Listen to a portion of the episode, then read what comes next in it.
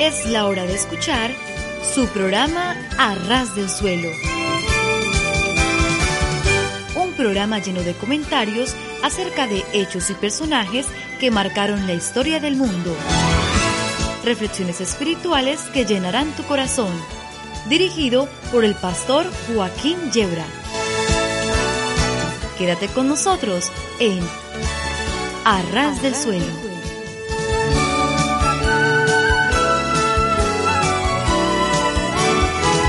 Sí, sí, sí, estar a ras del suelo es de lo mejor que nos puede ocurrir. Porque si tropezamos y caemos, nos hacemos muy poco daño. Y en cambio, si subimos a los cerros de Úbeda, las caídas pueden ser peligrosas. Y no digamos si trepamos hasta la Inopia, provincia del mismo nombre, entonces las caídas son ya mortales de necesidad. De modo que nuestra propuesta, queridos amigos, queridos oyentes, es estar a ras del suelo, entiéndase los pies, pero eso sí, ¿eh? Con el corazón bien alto. Les habla el pastor Joaquín Yebra y aquí estamos dispuestos a pasar un buen tiempo juntos con música cristiana, con algunos pensamientos, trataremos de provocar también una sonrisa y luego entraremos en un tema serio y profundo de la Santa Palabra de Dios.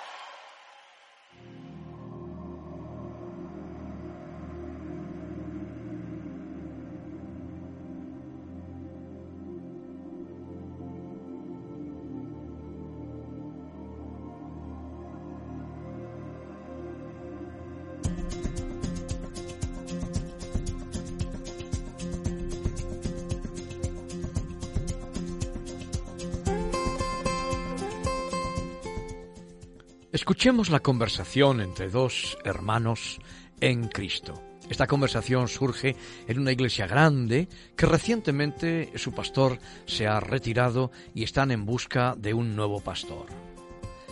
Hermanos, les cuento que mi iglesia está buscando un pastor. Pero, varón de Dios, no creas que mi iglesia es cualquier cosa. Fíjate, si te cuento, mi iglesia tiene ya más de 10.000 miembros.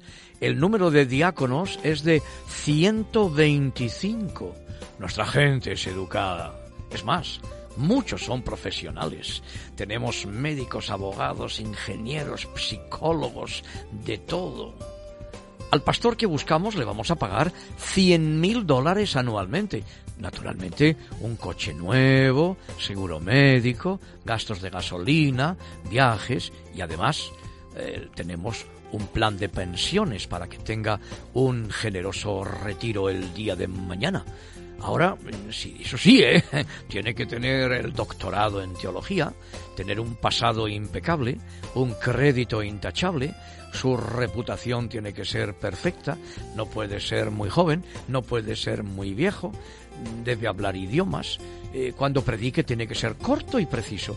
No queremos cansar a la gente. Además, la mayoría de nosotros somos personas con compromisos sociales. No podemos perder el tiempo en cultos largos. El hermano que tan pacientemente le había estado escuchando le dijo, Siervo de Dios, cuánto me gustaría ayudarte en tu búsqueda. Mientras hablabas, venía a mi mente, venían varios nombres de varios amigos, pero creo que ninguno te conviene. Pues tengo uno que se llama Mateo y aunque no es menos cierto que predica bueno y muchos millares han venido a Cristo por sus escrituras, no tiene un buen pasado. Se conoce que era cobrador de impuestos al pueblo hebreo en favor del imperio romano, de modo que maltrataba a sus hermanos y hasta se dice que era ladrón. Tengo otro llamado Juan, sus ojos han visto la gloria de Dios, sus testimonios son impactantes, pero ¿sabes lo que te digo? Era demasiado joven y se le conoce como hijo del trueno, de modo que debía de ser un poquito impetuoso. También conozco a uno que le llaman Pedro. He sabido que eh, tanto está en el poder de Dios como está... Eh, fíjate que con su sombra se sanan los enfermos, pero tampoco creo que convenga, porque no tiene mucha educación. Se dedicaba a la pesca, o sea que a lo mejor hasta huele a pescado, ¿sabes? Oye. Y yo, varón, me ofrecería porque realmente amo las almas. Yo daría mi vida por ver un alma venir a los pies del Maestro, pero no te puedo ocultar que he estado preso, que he participado en la muerte de un hombre, que maltraté a muchos hombres y mujeres. ¿Y cómo se llama usted, hermano? Saulo de Tarso, apóstol Pablo de Jesucristo.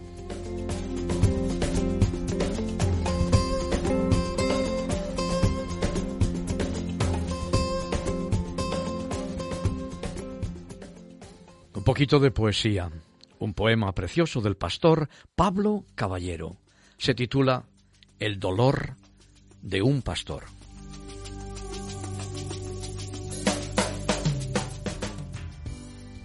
Es cierto, mi Señor, gloria mía, que un día lo dijiste, mi alma sabría lo que es estar triste. Pero Señor, ¿acaso eran extraños? ¿Fue tan solo un día? ¿No fueron varios los años que por ellos me desvivía? ¿Cuántas veces no perdí el sueño buscando para mí nada, sino orando por el más pequeño, orando por la manada? Mientras otros sonaban campanas, yo trataba de ser diferente, no gritándolo por las ventanas, sino amando calladamente. Dios mío, cuánto dolor. ¿Por qué me pagan así? ¿Es que no sintieron mi ardor o es que tan solo piensan en sí? Que no fui yo, que fue tu unción. Ya lo sé, mi Cristo, fue en tu nombre, pero dime, ¿por qué llora mi corazón? ¿Te olvidas que también soy hombre? Tu espíritu me dice en este día, Hijo mío, no fue en vano, ni lo será jamás, mi Señor, gloria mía, porque aún está sobre mí tu mano.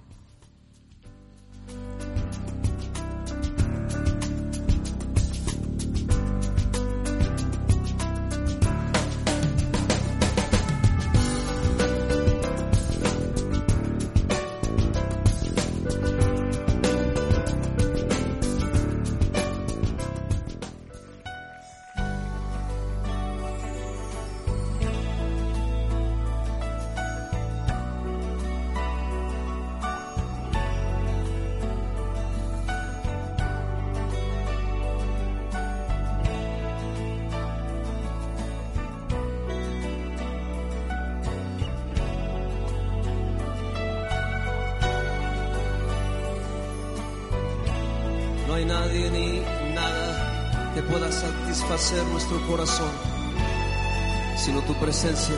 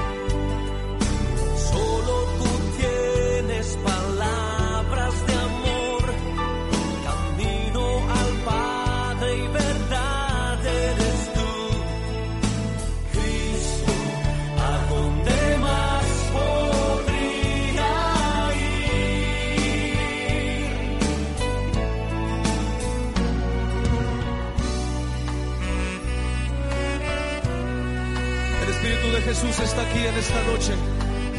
Levanta tus brazos ante su presencia,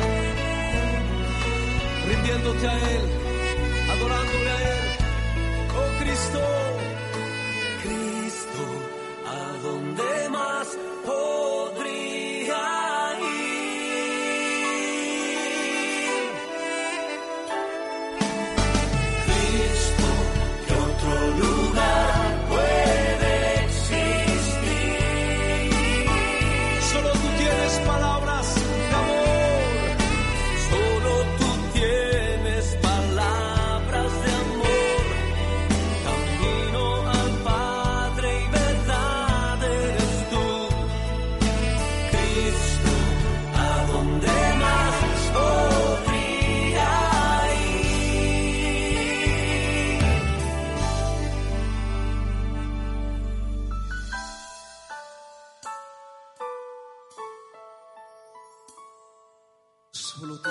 son vida y son verdad.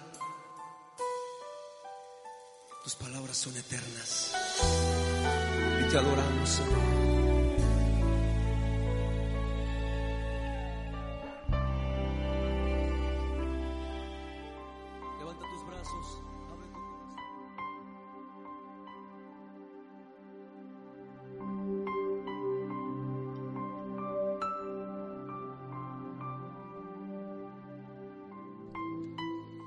Escribe el pastor don Roberto Beler de la Iglesia Evangélica Bautista Piedra de Ayuda en Barcelona y el artículo se titula La generosidad de las manos vacías. Recuerdo haber usado muchas veces en mis predicaciones una frase que, oída de un admirable siervo de Dios, ahora ya con el Señor, mantuve en mis pensamientos por mucho tiempo. Me refiero al decir que nadie da lo que no tiene, pero que ahora bastante más viejo y pienso que experimentado, no estoy tan seguro de tal frase, pues creo que la gracia de un cristiano es poder dar más de lo que posee y voy a tratar de explicarme. También recuerdo cuando, aún en mi inexperiencia, me escandalicé de escuchar en una conferencia del genial Juan Antonio Monroy, brillante siempre donde quiera que enseñe, una frase que decía que no era necesario ser santos para ser eficaces cristianamente. La idea me la apunté como disparatada, liberal y reflexiva, era como decir que la inteligencia, la investigación, la técnica oratoria pudieran reemplazar a la santidad y al amor. Para mí estas técnicas son como la flanera al flan, que si se hace con huevos podridos siempre resultará incomible, por muy buena que sea la flanera. Siempre me interesará más el fondo de lo que se dice que los adjetivos con los que se adorna aunque también desde el corazón, pues que unos contenidos serios exigen del predicador o el siervo de Dios tomarse muy en serio los métodos de transmisión, recordando siempre que son eso, simples métodos. Sin embargo, hoy, qué bueno es madurar aprendiendo, y en esta etapa estoy por afirmar que uno puede dar mucho más de lo que personalmente tiene. Esto es cierto, porque en rigor en el mundo de la gracia ningún hombre da nada, Dios es el único que puede dar, Él solo. Y la experiencia de cualquier cristiano serio es que si Él no pone demasiados obstáculos, Dios da a través de nosotros cosas que nosotros ni llegamos a sospechar. Lo que quiero significar con el título de este escrito, la generosidad, el milagro de las manos vacías, a través de las cuales puede pasar el torrente de Dios. Y esto ocurre muchas veces en las formas más insospechadas. ¿Qué cristiano no ha sembrado esperanzas en días en que la creía perdida? ¿Cuántas veces hemos dado alegría a alguien y nos hemos alejado pensando que éramos nosotros quienes más la necesitábamos? A veces ocurren cosas misteriosas. Un día se acerca alguien y te dice eh, que una frase que tú dijiste hace varios años le ha alimentado en muchos momentos de su vida. Te preguntas de qué frase se trata y cuando te la dicen, ni haciendo esfuerzos en tu memoria, la recuerdas y mira por dónde, como flecha de amor, fue derecha al blanco que la necesitaba. A mí me ha ocurrido lo de venir un desconocido y darme las gracias por un artículo mío que leyó y que le clarificó muchas dudas y yo ni acordarme que había escrito tal artículo sobre aquel tema. ¿Será que tengo un ángel custodio que escribe pensamientos que yo no he elaborado? En todo caso, hizo bien y por ello doy gracias a tal ángel. Es posible que se piense que lo que estoy diciendo suene a superficialidad, pero al menos a mí me sirve, porque si tengo que esperar a ser perfecto y ser absolutamente santo para empezar a hablar de Dios a la gente, me tendría que quedar calladito. Y si solo puedo hablar de la alegría cuando todo me va bien, me pasaría parte de la vida encendiendo velas. Comprendo que tengo que tener las manos llenas porque Dios se lo merece. Pero no me desaliento cuando las veo vacías, pues me encanta ser, aunque solo sea un canuto, a través del que alguien más importante que todos los juntos sopla. Y de tanto pasarme gracia por las manos, alguna se me pegará, digo yo, nuestra responsabilidad está en ser buenos transmisores, volvernos transparentes, para que pueda verse detrás de nosotros al Dios escondido que llevamos dentro, y luego repetir sin tacañerías lo poquito que tenemos, esa pizca de fe, esos granitos de esperanza, esa esquirla de alegría, sabiendo que no faltará alguien que venga a multiplicarlo como el pan del milagro, seguros de que la pequeña chispa puede encender un gran fuego, no porque la chispa sea importante, sino porque la llama es impresionante.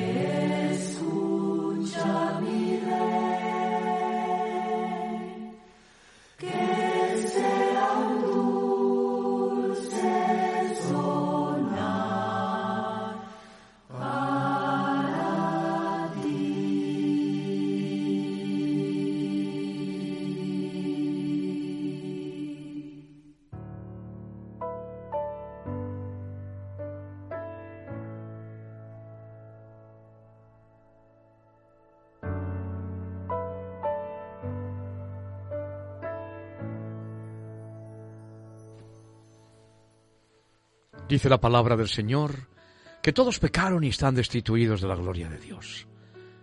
Todos sin excepción. Pero porque pecado nos dicen, yo también lo dije en mi día, ¿eh? Yo no hago nada malo en comparación con otros. Soy el santo pajares que decía mi bisabuela, que se comía los huevos fritos a pares. Mira, la forma de juzgar de Dios, amigo, amiga, es diferente. Él no compara a las personas, sino que juzga a cada uno según la medida de la justicia de Dios. La, sentencia de Dios no se puede cambiar a gusto de cada uno, no es manipulable. La verdad de la que partimos es que toda persona ha pecado, que no existe nadie sin culpa. La gloria de Dios no me interesa, dicen algunos. Yo vivo según mis ideas. Claro, puedes cerrar los ojos ante los hechos y decir que no tienen ninguna importancia, pero no alcanzar la gloria de Dios significa vivir y morir en el abismo del pecado que se encuentra entre Dios y nosotros. Ante los ojos de Dios ningún pecado permanece oculto. Dios sacará la luz en el juicio final toda culpa. Bueno, esto solo sirve para crearnos miedo, dicen algunos. Sois unos niños. Hermano, amigo, Dios no es un demagogo, Él nos muestra su realidad. La sentencia es absoluta y no depende de ningún cambio social. Nuestra culpa personal nos lleva a la perdición. Necesitamos la salvación. ¿Cómo podemos ser liberados de culpa? Dios mismo puede librarnos. Dios mismo quiere hacerlo. Él no quiere meternos miedo, sino librarnos. Dios no quiere la muerte del pecador, dice la Biblia. Él quiere su arrepentimiento y que viva. Dios quiere darnos algo que nadie puede lograr por sí mismo, el perdón de los pecados gratuitamente. ¿Para quién? Para quien no sigue encubriendo sus pecados o tratando de hacerlos más pequeños, sino que los confiesa ante Dios. Para quien acepta la palabra de Dios, que Jesucristo murió por todos los pecados para quien vivir su vida en Jesucristo, el que murió por cada uno de nosotros y resucitó, es su mayor deseo. Este recibe el perdón de Dios y una nueva vida, y es una decisión que hay que tomar. Dios ama a cada persona. Quiere que cada uno tenga una vida plena y llena de sentido.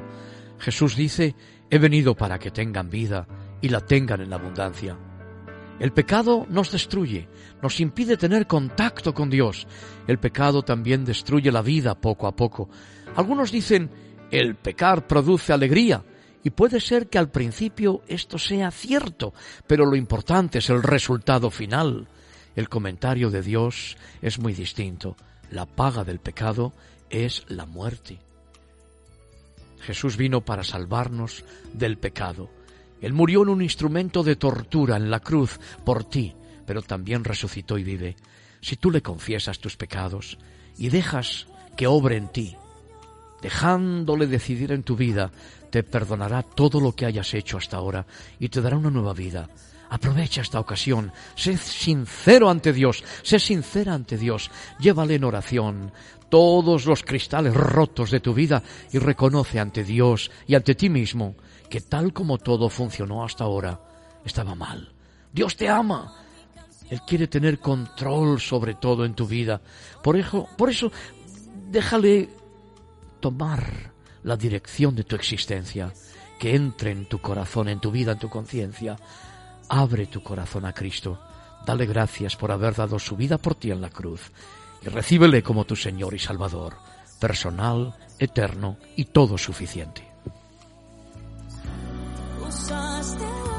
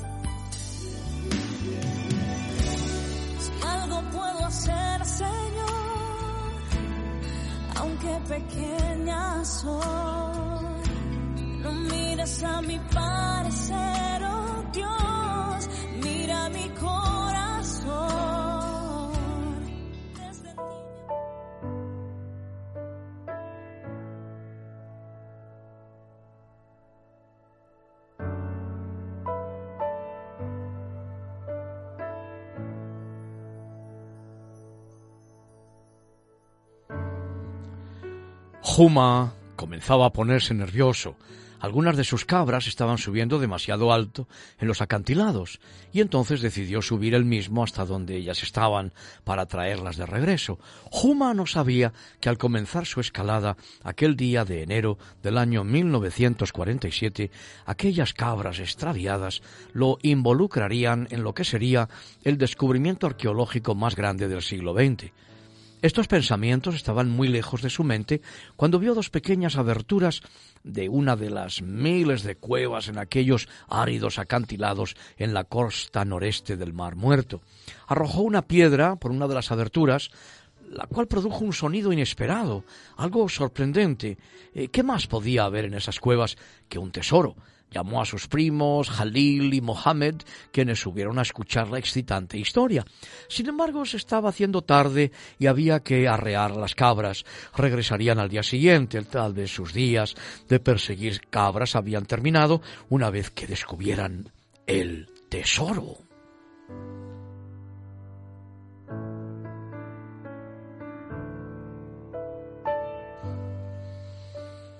El más joven de los tres, Mohammed, despertó al día siguiente antes que sus compañeros.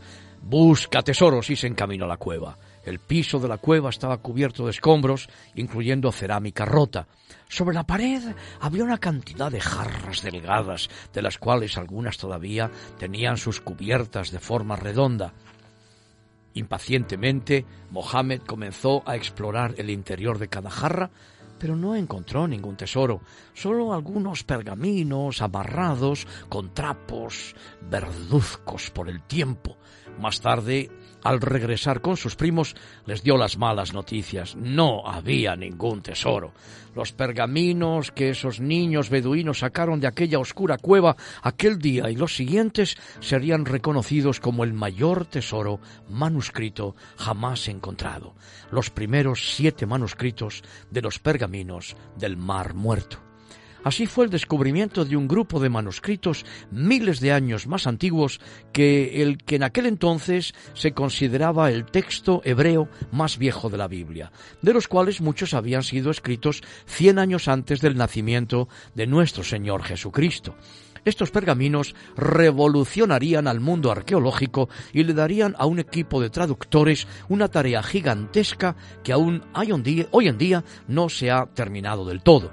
La historia de cómo esos pergaminos viajaron de las manos de estos jóvenes pastores beduinos hasta los ojos escudriñadores de académicos internacionales es mucho más extraña que una ficción, aunque todos los detalles de los años siguientes probablemente no se conocerán, eh, lo que sí sabemos es que después de colgar de un poste de una tienda beduina por cierto periodo de tiempo, los siete pergaminos originales fueron vendidos por separado a dos anticuarios árabes en Belén.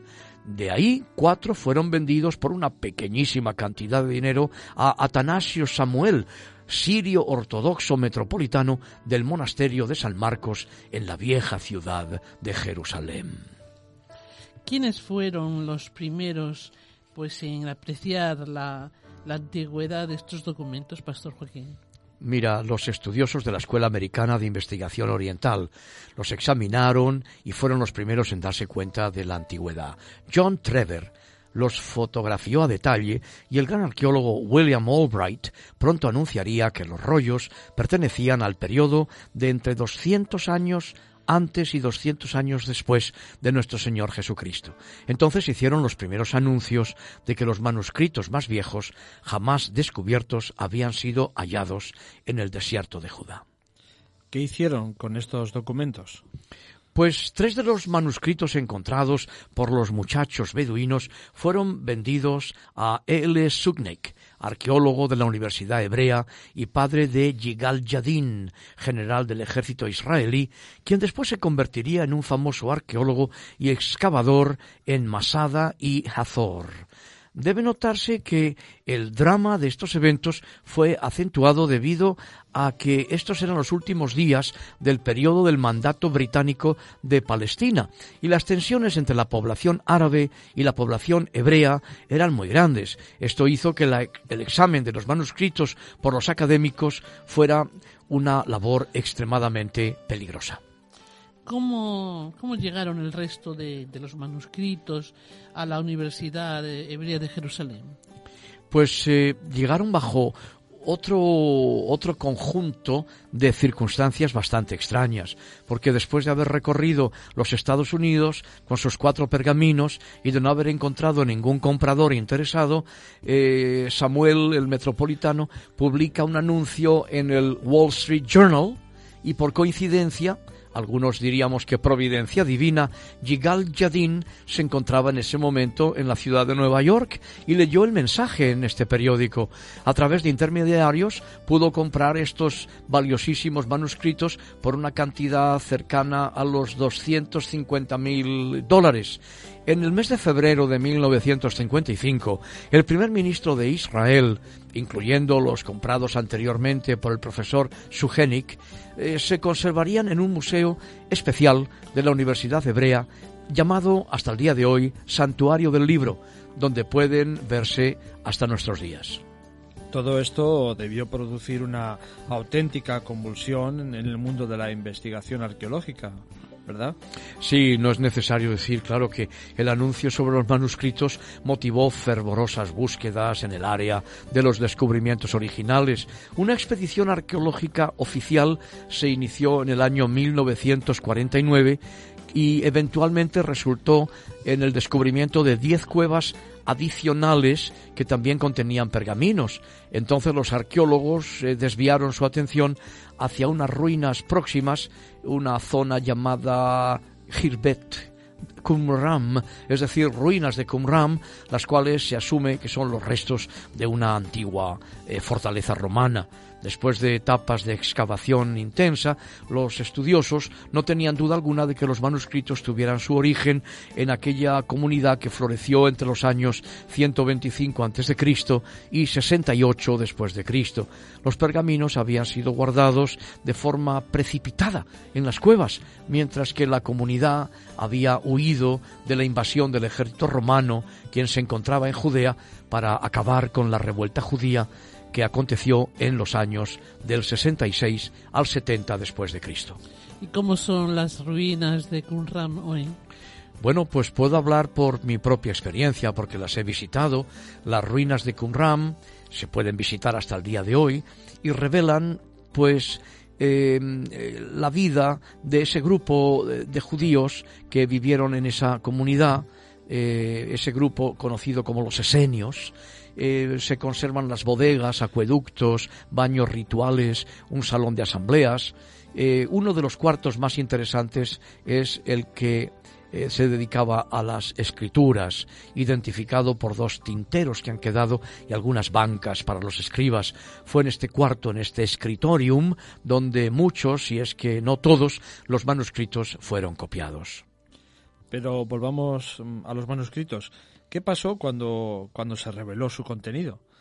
Pues tan pronto se dio el anuncio del descubrimiento de estos pergaminos, los debates acerca de su significado y de su origen eh, comenzaron enseguida, aumentaron cuando el maravilloso contenido fue finalmente revelado.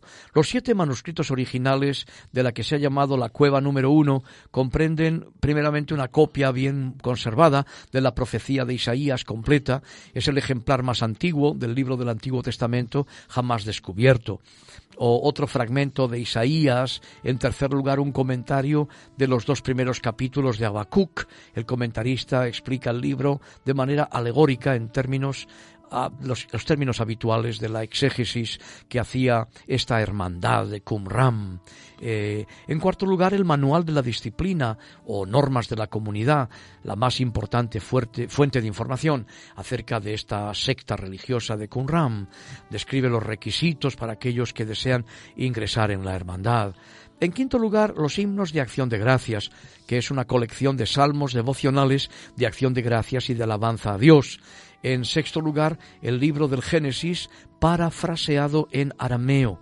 En séptimo lugar, las normas de la guerra, un tratado que trata de la lucha de los hijos de la luz, es decir, los hombres de Qumran, frente a los hijos de las tinieblas. Ha de entenderse que se refería a los romanos invasores y que ocurriría en los últimos días. Em, de modo que esta es a grandes líneas la descripción de los pergaminos. ¿Y se hallaron más, más pergaminos? Bueno, pues esos siete pergaminos originales fueron solamente el principio, porque más de 600 pergaminos y miles de fragmentos han sido hallados en las once cuevas de Qumran, cerca del Mar Muerto. Fragmentos de todos los libros bíblicos se han encontrado, excepto el libro de Esther, así como de otros textos eh, extrabíblicos, no bíblicos. Uno de los hallazgos más fascinantes fue un pergamino de cobre, el cual tuvo que ser cortado en tiras para poder abrirse y que contenía una lista de 60 tesoros localizados en varias partes de Judea ninguno de los cuales ha sido hallado hasta el día de hoy. Otro pergamino, que fue recuperado por arqueólogos israelíes en el año 1967 de un vendedor de antigüedades de Belén, describe con todo lujo de detalles cómo es que la comunidad veía un elaborado templo para los rituales. Este ha sido llamado propiamente el pergamino del templo. ¿Y qué sabemos de estos esenios, de esta comunidad de Qumran? Pues eh, por el contenido de los pergaminos del Mar Muerto sabemos que los autores eran un grupo de sacerdotes que mantenían esta vida comunal estrictamente dedicada a Dios. Su dirigente era llamado el Maestro Justo o Maestro de Justicia, se veían a sí mismos como los únicos realmente elegidos de Israel. Solo ellos eran fieles a la ley, por eso se habían apartado de la comunidad general, de la vida general, no participaban de los sacrificios del templo de Jerusalén que habían sustituido por otros ritos, especialmente por abluciones con agua. Se opusieron al sacerdote cruel que llamaban, es decir, al sumo sacerdote judío de Jerusalén, que representaba el establishment, el establecimiento eh, acomodado a los romanos y que ah, les había perseguido de alguna manera. Este sacerdote que llamaban cruel fue probablemente uno de los legisladores macabeos que ilegítimamente asumió la posición de sumo sacerdote entre los años 150 y 140 a.C. La mayoría de los estudiosos han identificado a esta comunidad o hermandad de Qumran con los esenios, una secta judía descrita eh, en los días de Jesús eh, por eh, los historiadores Josefo y Filón. ¿Y qué nos aportan estos documentos? Pues los que quieran eh, estudiar van a descubrir en estos escritos un cuadro histórico maravilloso del mundo religioso en el que nuestro Señor Jesucristo vivió en los días de la carne. Algunos han tratado de encontrar paralelismos entre las figuras de los pergaminos y Juan el Bautista o nuestro Señor Jesucristo. Pero un análisis objetivo de estos paralelismos revela que las diferencias son mucho mayores que las similitudes. Cualquier contacto de Jesús con Qumran es completamente especulativo y casi casi improbable. La sugerencia de que Juan el Bautista haya pasado algún tiempo en la comunidad de Qumran es posible, ya que los evangelios nos dicen que él pasó un tiempo tiempo considerable en el desierto, cerca precisamente del área donde la comunidad de Qumran se localizaba. El mensaje de Juan, de cualquier forma, pues eh, difiere eh, notablemente del, de la hermandad de Qumran. Eh, el único punto común entre el mensaje de Juan el Bautista y las creencias de la comunidad de Qumran fue que ambos enseñaron que el reino de Dios estaba por venir. Una de las contribuciones más importantes de los pergaminos del Mar Muerto son los numerosos manuscritos bíblicos que han sido descubiertos. Hasta los descubrimientos de Qumran, los manuscritos de las escrituras hebreas más antiguos eran copias de los siglos IX y X después de Cristo, de un grupo de escribas judío llamado los masoretas, que fueron los que dividieron la Biblia en capítulos y versículos para la más fácil localización de los textos. También inventaron el sistema de puntos vocálicos para facilitar la lectura del texto consonantal hebreo. Ahora tenemos manuscritos mil años más viejos, aproximadamente. La asombrosa verdad es que estos manuscritos son casi idénticos. Hay pequeñísimas variaciones, algún cambio de una letra. Y esto es un firme ejemplo del cuidado que los escribas judíos ponían a través de los siglos en su esfuerzo por copiar las sagradas escrituras. Podemos tener confianza de que nuestras escrituras del Antiguo Testamento representan fielmente las palabras dadas por nuestro Señor a Moisés, a David y a los profetas. ¿Y cuáles eran, Pastor Joaquín, las doctrinas y creencias de aquellos hombres de Qumran? Creían fervientemente en la doctrina de las últimas cosas. Habían huido al desierto y se preparaban para el juicio inminente, cuando sus enemigos fueran derrotados y ellos, escogidos de Dios, fueran finalmente victoriosos, de acuerdo con las predicciones de los profetas. Fue en conexión con estos eventos del último tiempo que surge una de las enseñanzas más fascinantes de esta secta. La esperanza mesiánica se encontraba profundamente arraigada en el pensamiento de la comunidad de Qumran.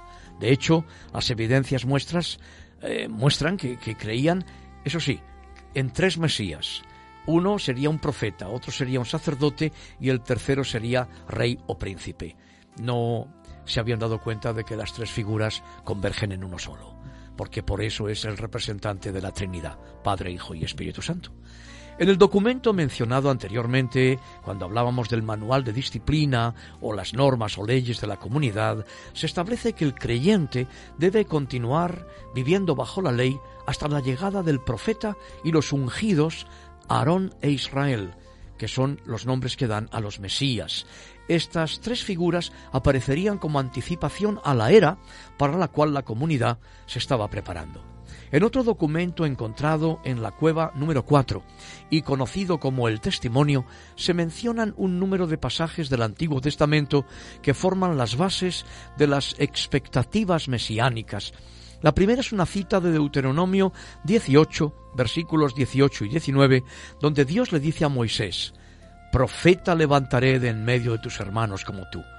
Después viene una cita del libro de los números, capítulo 24, versículos del 15 al 17, donde Balaam prevé el levantamiento de un príncipe conquistador, y se levantará cetro de Israel y herirá las sienes de Moab. El tercer pasaje es la bendición pronunciada por Moisés sobre la tribu de Leví, es decir, la tribu sacerdotal. Está en Deuteronomio capítulo 33, versículos del 8 al 11. Por la forma como estos pasajes están agrupados, nos dice que el escritor esperaba el advenimiento de un gran profeta, un gran príncipe y un gran sacerdote. Es decir, tres funciones mesiánicas que ellos entendían en tres personas distintas. ¿Y qué relación podemos ver respecto a nuestro Señor Jesucristo? Hubo tres individuos en el Antiguo Testamento a los que se refería como mis ungidos, el profeta, el sacerdote y el rey. Cada uno de ellos fue consagrado a su trabajo a través de una unción de aceite. Las palabras hebreas para ungido, la palabra hebrea para ungido es Mesías, de donde tomamos la palabra Mesías. En el griego, Christos, Cristo. La maravillosa verdad de la doctrina del Mesías del Nuevo Testamento es que cada uno de estos tres oficios encuentran su realización en la persona y el trabajo de Jesús de Nazaret. La gente se maravillaba cuando alimentaba a las multitudes y decían, esto es verdad sobre este profeta que ha de venir a este mundo. Es decir, Jesús también fue sacerdote, ciertamente no de la orden de Leví, pero sí de la orden de Melquisedec quien se ofreció a sí mismo como sacrificio e intercede por nosotros en la presencia del Padre. Jesús fue también anunciado como el que recibiría el trono de su padre David y reinará sobre la casa de Jacob para siempre y su reino no tendrá fin. Leemos en Lucas 1, 32, 33. Él será llamado Rey de Reyes y Señor de Señores, como dice Apocalipsis 19, 16. Un manuscrito más que ha salido a la luz en los años recientes provee de un fascinante antecedente a la esperanza mesiánica en el Nuevo Testamento. Ha sido reconstruido a partir de doce pequeños fragmentos.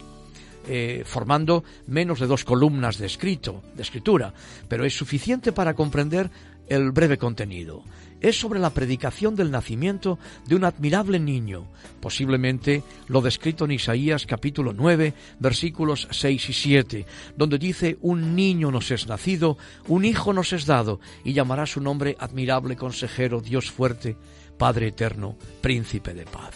Este niño tendrá marcas especiales en su cuerpo, dice el texto. Se distinguirá por su sabiduría e inteligencia. Será capaz de probar los secretos de todas las criaturas vivientes e inaugurará la nueva era que el ferviente creyente ha estado esperando. Eh, ¿No es notorio que poco después de que este manuscrito fuera compuesto, naciera un niño que cumpliera las esperanzas de Israel y que inaugurara una nueva era? Aunque los hombres de Qumran estaban equivocados en los detalles del Mesías, ya que ellos esperaban a tres personajes cuyas características generales eran notoriamente ilustradas por Jesús de Nazaret, el Hijo de Dios, el Mesías, no se conoce si algún cristiano trajo el mensaje de Jesús a esta comunidad en el desierto. Eso no lo sabemos. Únicamente podemos especular sobre cuál hubiera sido su reacción si hubieran sabido del nacimiento del admirable niño de Belén, quien reunía en una sola persona las grandes expectativas absolutamente correctas que tenían los miembros de la comunidad de Qumran, de el profeta, el sacerdote y el rey de Israel, el rey de reyes y señor de señores, el deseado de las naciones.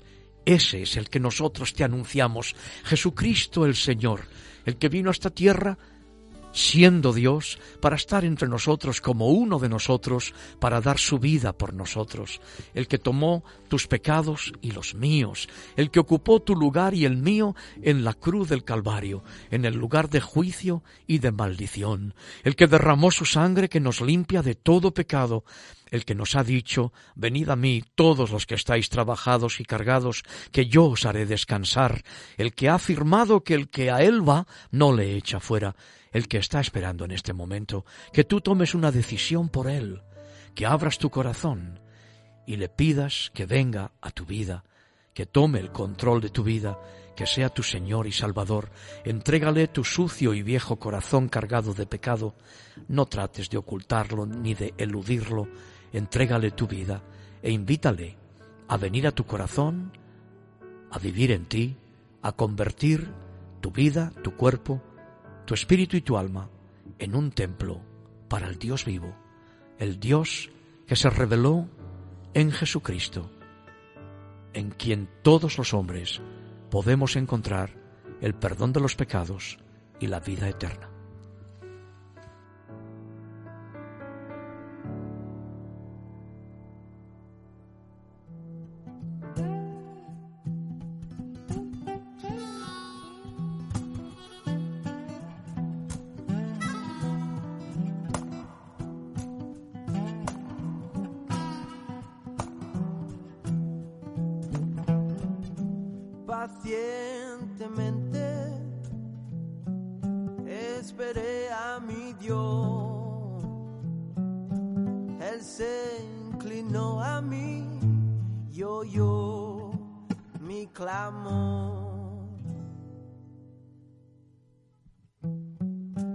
Pacientemente esperé a mi Dios. Él se inclinó a mí y oyó mi clamor. Puso mis pies sobre roca y enderezó mis pasos.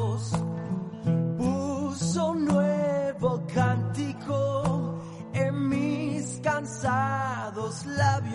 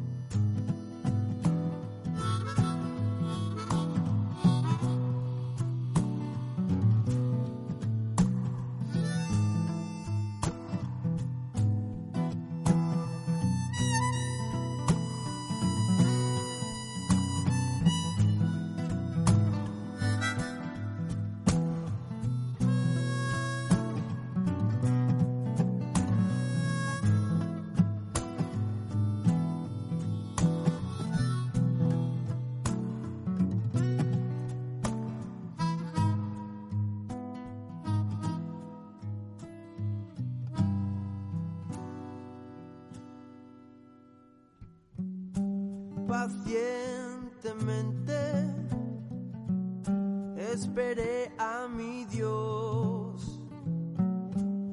se inclinó a mí y oyó mi clamor. Pacientemente esperé a mi Dios. Él se inclinó a mí y oyó mi clamor.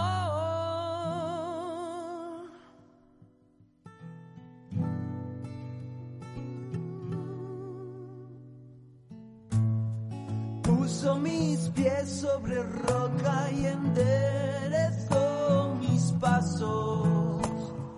Puso un nuevo cántico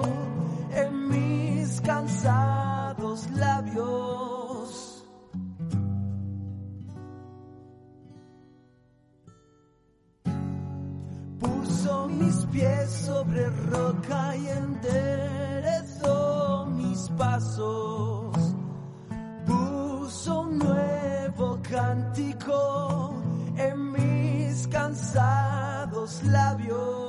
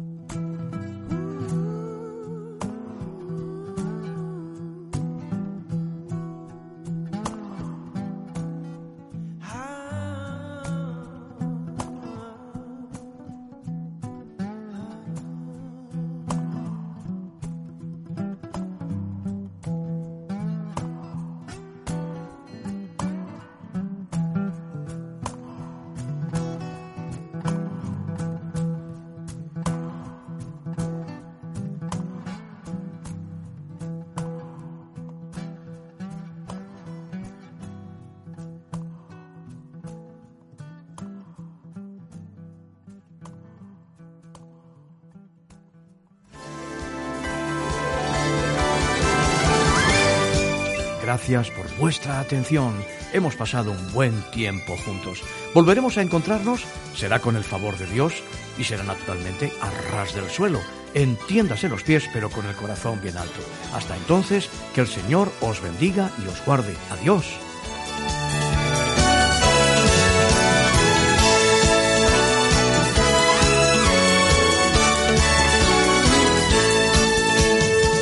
Gracias por acompañarnos en una emisión más de Arras del Suelo, dirigido por el pastor Joaquín Yebra.